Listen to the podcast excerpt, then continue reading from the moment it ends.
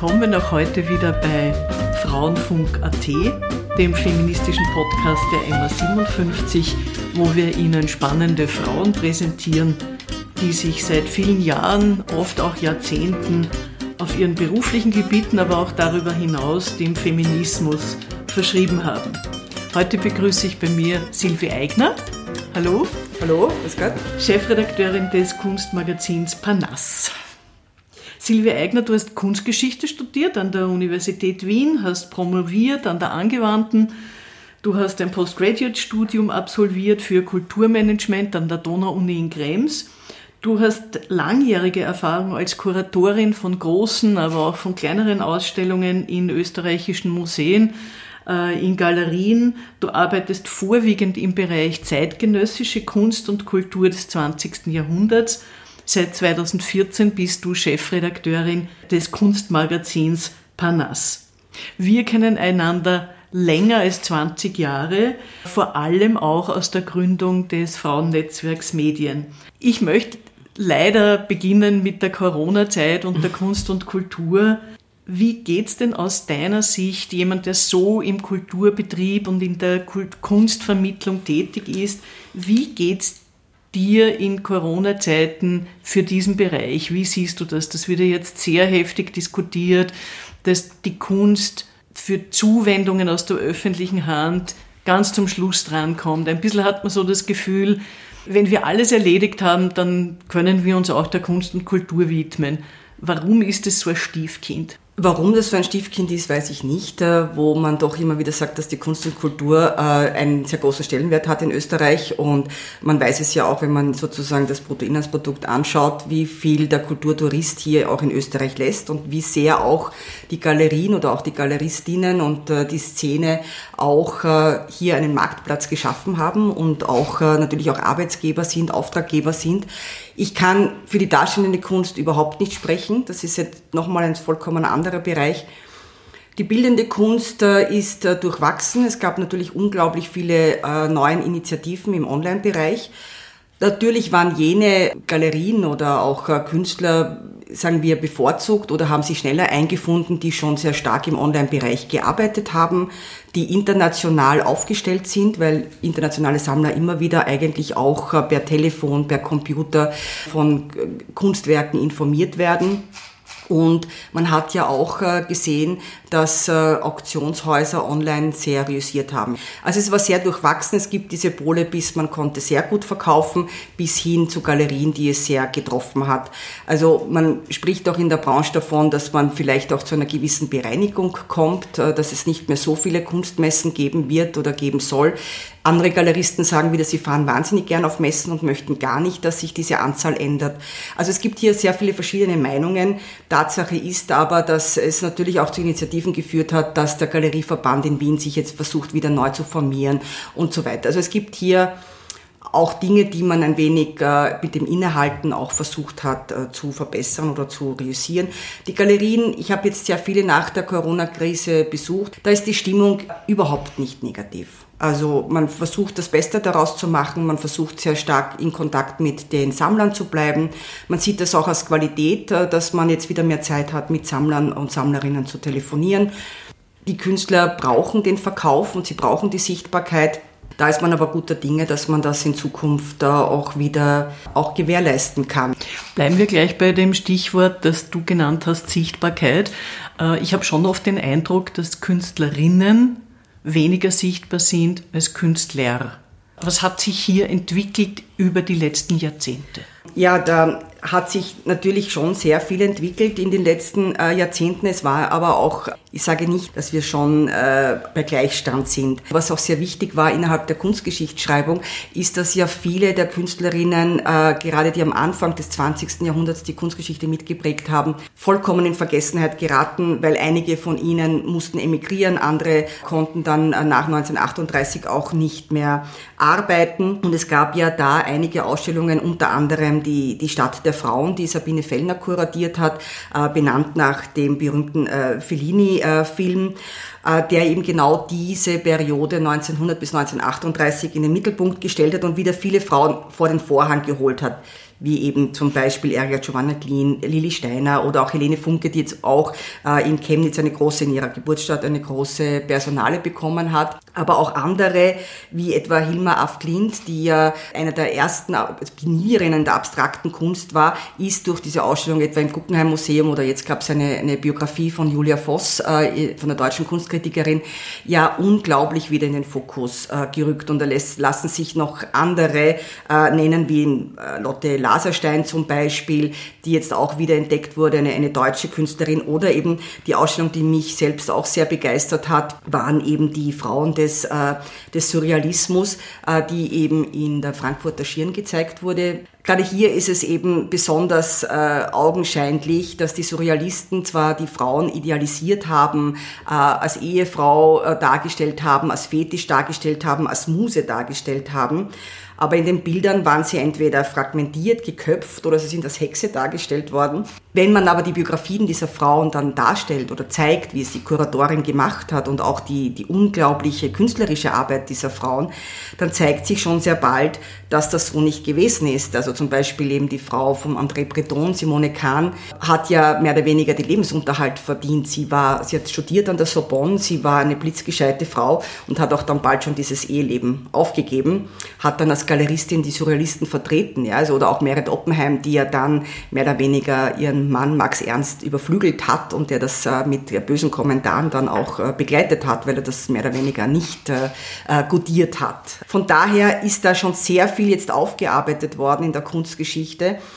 Und natürlich hat man jetzt auch den Eindruck, dass viele der Künstlerinnen, die in den 70er Jahren ganz wichtig waren, nämlich für mich ist es so eine zweite Welle. Einerseits haben diese Frauen, wenn man denkt an die Bildhauerinnen, die überhaupt kein Role Model gehabt haben um 1900, ich habe das auch in meiner Dissertation geschrieben, bis hin, dass man ihnen äh, erst die Ausbildung nicht ermöglicht hat. Sie konnten nicht an der Universität studieren, sie mussten Privatunterricht nehmen und dann Edmund von Helmer zum Beispiel hat gesagt, es bringt überhaupt nichts, sich um diese Frauen zu bemühen, weil dann heiraten sie einen doch weg. Oder äh, es gab auch so Aussagen, dass eben dass das Weibliche zerstören würde, wenn man diese schwere Arbeit der Bildhauerin macht. Diese Frauen waren sozusagen diese erste Welle, die gekämpft haben für diese Gleichberechtigung. Und dann, wir wissen es alle, in den 70er Jahren die feministische Kunst, die ja sich nicht nur immer eingesetzt hat für die Kunst, sondern auch für die Parität äh, der Jurybesetzungen. Sie haben aber auch Umwelt, waren auch Umwelt Umweltaktivisten, sie sind auf die Straße gegangen gegen Atomkraft und so weiter und so fort. Sie waren einfach gesellschaftspolitisch auch sehr wichtig. Und hier ist es sehr schön zu sehen, dass viele dieser Frauen, ich nenne es nur Margot Bilz, aber man kann andere auch nennen, wieder jetzt in dem hohen Alter, muss man sagen, so eine Power und Kraft entwickelt haben und wieder eigentlich äh, sichtbar werden. Aber der Kunstmarkt selber hat das noch nicht sozusagen. Äh, ich wollte gerade ja. sagen, also ja. wenn wir auf die Künstlerinnen schauen, ja, da hat sich sicher viel äh, getan, obwohl schon auch noch klar ist, dass Künstlerinnen, wenn es um die Preise ihrer Werke geht, sich auch hinten anstellen dürfen. Und das andere ist der Kunstmarkt, der Kunstbetrieb an und für sich. Die großen, finanzkräftigen Galeristen sind alles Männer. Ich meine, auch da ist natürlich viel geschehen. Würde man das jetzt auf Wien münzen, würde natürlich gleich wahrscheinlich ein Aufschrei kommen, weil wenn man bedenkt, dass gerade eben in diesen 70er oder frühen 80er Jahren waren es eigentlich die Frauen, die die, die zeitgenössische Kunst hier als Galeristinnen äh, mitgeprägt haben, ob das Rosemarie Schwarzwälder war, Christine König, äh, Ursula Grinzinger, äh, Heike Kurze, um jetzt nur ein paar zu nennen. Also da waren die Frauen sehr stark, haben auch diese Defizite aufgezeigt, weil es ja dieses Museum moderner Kunst wie heute äh, nicht gegeben hat oder auch viele dieser Ausstellungsmöglichkeiten nicht gegeben hat. Trotzdem wir sehr viele Museumsdirektorinnen haben, ist es jetzt nicht so, äh, dass die Frauen deshalb unbedingt die ganz großen Personalausstellungen per se und selbstverständlich bekommen. Ich kann mich noch erinnern, als wir dieses Buch gemacht haben, 2003 zur Ausstellung Künstlerinnen von 1945 bis heute in der Kunsthalle Krems, dass wir da auch Galeristinnen interviewt haben und äh, Greta Insam zum Beispiel, die ganz, ganz wichtig war, auch in dieser äh, Kunst der 70er Jahre und sehr feministisch bewegt war und sehr äh, Empowerment für Frauen gemacht hat, dann leicht, wenn sie mehr Frauen ausgestellt hat, immer in diese Richtung gedrängt wurde. Na, das ist die Frauengalerie. Und davor hat man sich ein bisschen gedrückt. Äh, ich glaube, dass es heute nicht mehr so ein Thema ist, vor allem bei den ganz jungen Galeristinnen nicht mehr. Die denken da nicht mehr so stark in diesen äh, Schubladen. Aber natürlich, wenn man den Kunstmarkt anspricht, ist es so, dass bei den Künstlerinnen unter 40 ist der Unterschied nicht so groß. Wenn man sich die Zahlen jetzt, ich kann jetzt nur von Auktionshäusern äh, auch teilweise äh, reden, da gibt es natürlich auch so Aufsteiger, die da ganz wichtig waren. Aber wenn man jetzt äh, hernimmt, diese großen Würfe, die es gegeben hat, mit Jenny Saville zum Beispiel, die 12,4 äh, Millionen erreicht hat, oder Cecily Brown mit 6,8 Millionen 2018 und eine Million waren auch 2010, dann sieht man sozusagen, also hat Cargosian die Arbeit eingekauft, dann sieht man, dass da eine große Preissteigerung war. Oder auch die, dieses Realisieren von der John Mitchell oder wenn man das österreichische Pendant hernimmt, Martha Jung wird, dann sind die Preise natürlich gestiegen. Das alles relativiert sich aber, wenn man diese Zahlen sieht, dass man, wenn man dann hört, dass ein äh, David Hockney ein The Portrait of the Artist äh, Bull with Two Figures 80 Millionen äh, US-Dollar be äh, bekommen hat dann denkt man sich zuerst, ja wow, toll und was die Jenny Saville da erreicht hat, aber es relativiert sich in der Sekunde. Ja.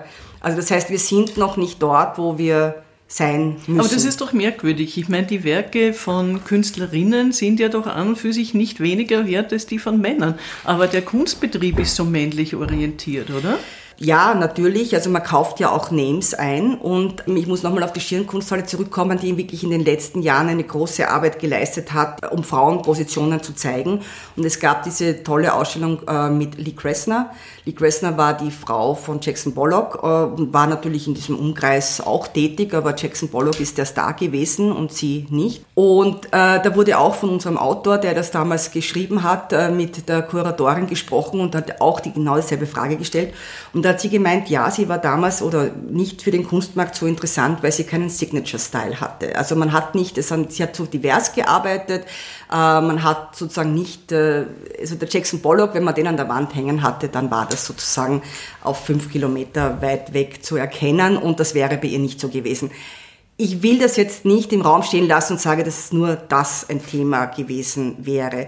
Aber es ist natürlich schon, die Künstlerinnen kümmern sich, glaube ich, auch viel weniger um den Markt. Äh, sie sind vielleicht nicht so gute Managerinnen ihrer selbst, wobei das auch für die heutige Generation nicht immer zutrifft. Also das ist sozusagen, man muss schon ein bisschen unterscheiden zwischen damals und, und, und heute. Also du würdest sagen, da hat sich schon was getan, aber wir sind, wir haben das Ende der Fahnenstange noch nicht gesehen. Nein, wir haben das Ende der Fahnenstange noch nicht gesehen und es ist auch so, ich hatte heute gerade am Vormittag eine Jury-Sitzung für einen ähm, Bundesländer Würdigungspreis.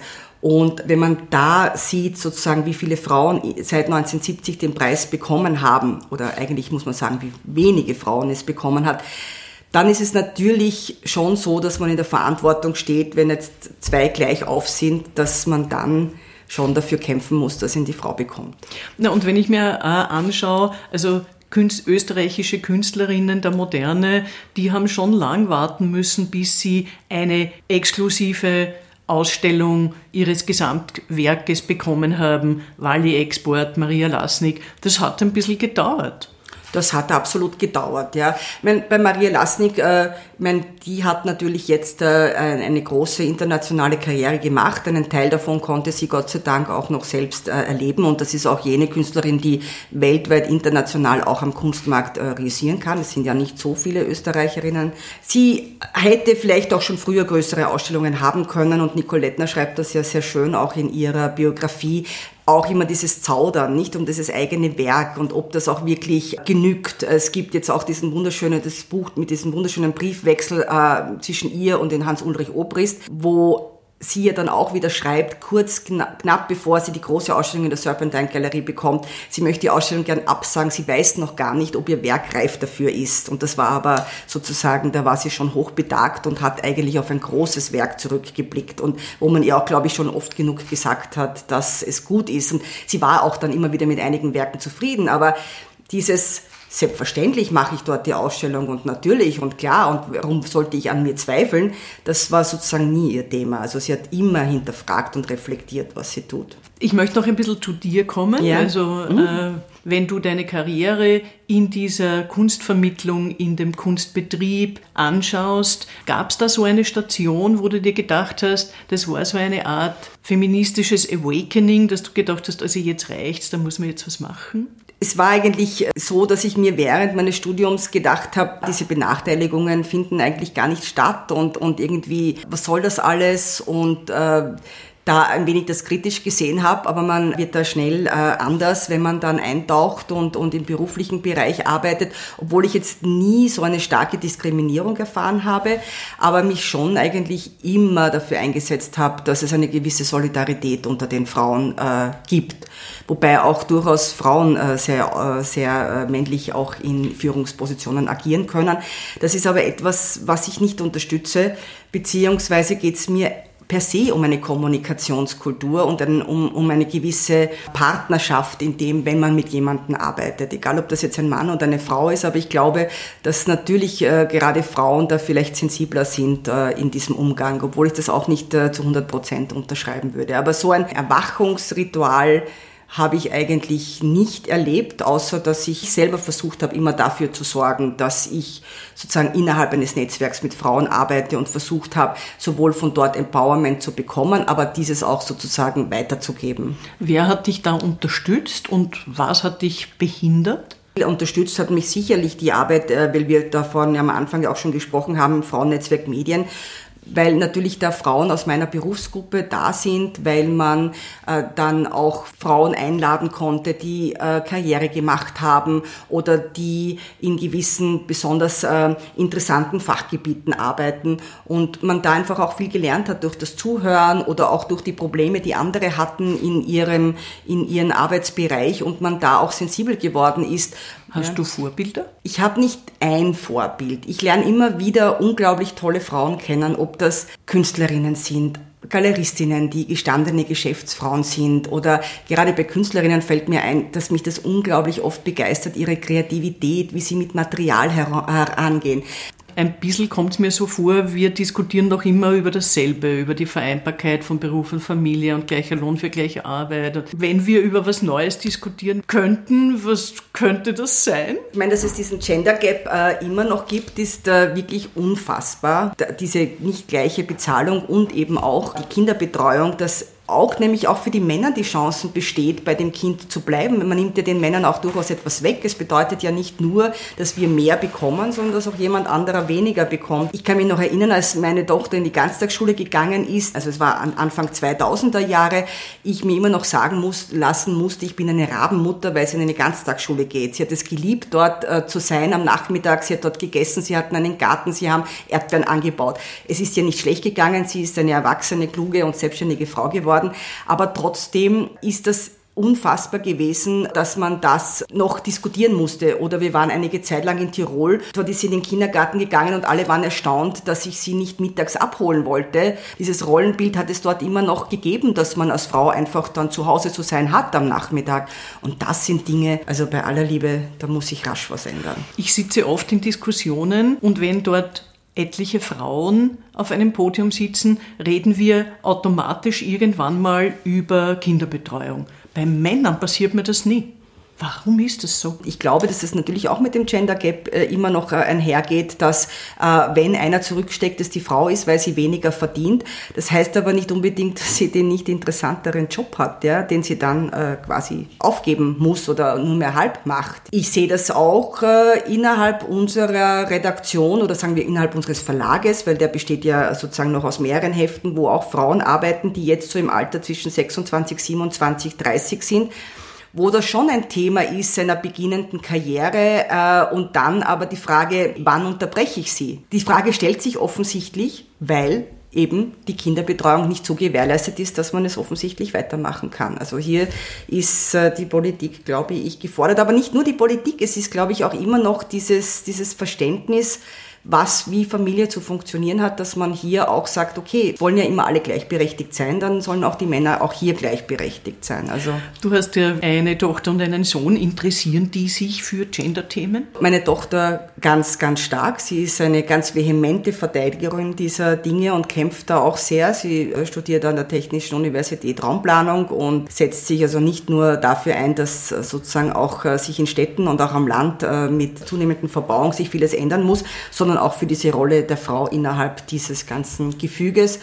Bei meinem Sohn ist das sicher auch ein Thema oder vielleicht eine Selbstverständlichkeit, weil er ja diese Rollenbilder so bei uns gesehen hat. Für ihn ist es noch nicht so selbstverständlich, weil er es vielleicht noch nicht so erlebt hat. Er steckt jetzt erst ja ins Berufsleben ein. Glaubst du, hat der Feminismus eine Perspektive? Das ist jetzt sehr schwer zu sagen. Man müsste da vielleicht ein bisschen weiter ausholen, wenn eine Ivanka Trump sich auch als Feministin bezeichnet oder diese Rolle der vielen Influencerinnen, die, ich sage es jetzt überspitzt, äh, leider mit Themen wie äh, Lippenstift, Schminken, Gewand sich hier äh, mehr oder weniger einen Namen machen, unglaublich viele Follower haben und bitte, ich sage jetzt nicht, dass Mode irrelevant ist oder dass man sich nicht für Mode interessieren soll, nur dass das so Rollenvorbilder sind für eine Generation, dass die mehr Follower haben als, ich sage jetzt, eine Architektin oder eine Chemikerin oder sonst irgendjemand, das macht mir äh, große Sorgen eigentlich oder das verstehe ich nicht. Auch, dass sich Sendungen, die in diese Richtung gehen, über Jahrzehnte halten und man hier sozusagen meiner Meinung nach ein bisschen falsche Vorbilder generiert. Allerdings glaube ich auch nicht mehr, dass es so diese radikale Forderung sein muss, wie das eben äh, Marie Schier äh, ge gesprochen hat. So Feminismus ist die radikale Auffassung, dass Frauen auch Menschen sind. Also ich glaube, davon sind wir schon sehr weit entfernt. Ich glaube, dass der Feminismus sich insofern gewandelt hat und das sehe ich auch, wenn ich mit Künstlerinnen spreche, die sagen, dass es eigentlich um feministische Werte geht und die sind sozusagen nicht unbedingt nur bei den Frauen angesiedelt. Es braucht einfach ein gewisses Umdenken in der Gesellschaft, eine stärkere Empathie, dass das bedeutet, dass man Mut hat, sich einzumischen, dass man für Solidarität kämpft. Und das ist sozusagen ist auch ein bisschen eine andere Sichtweise.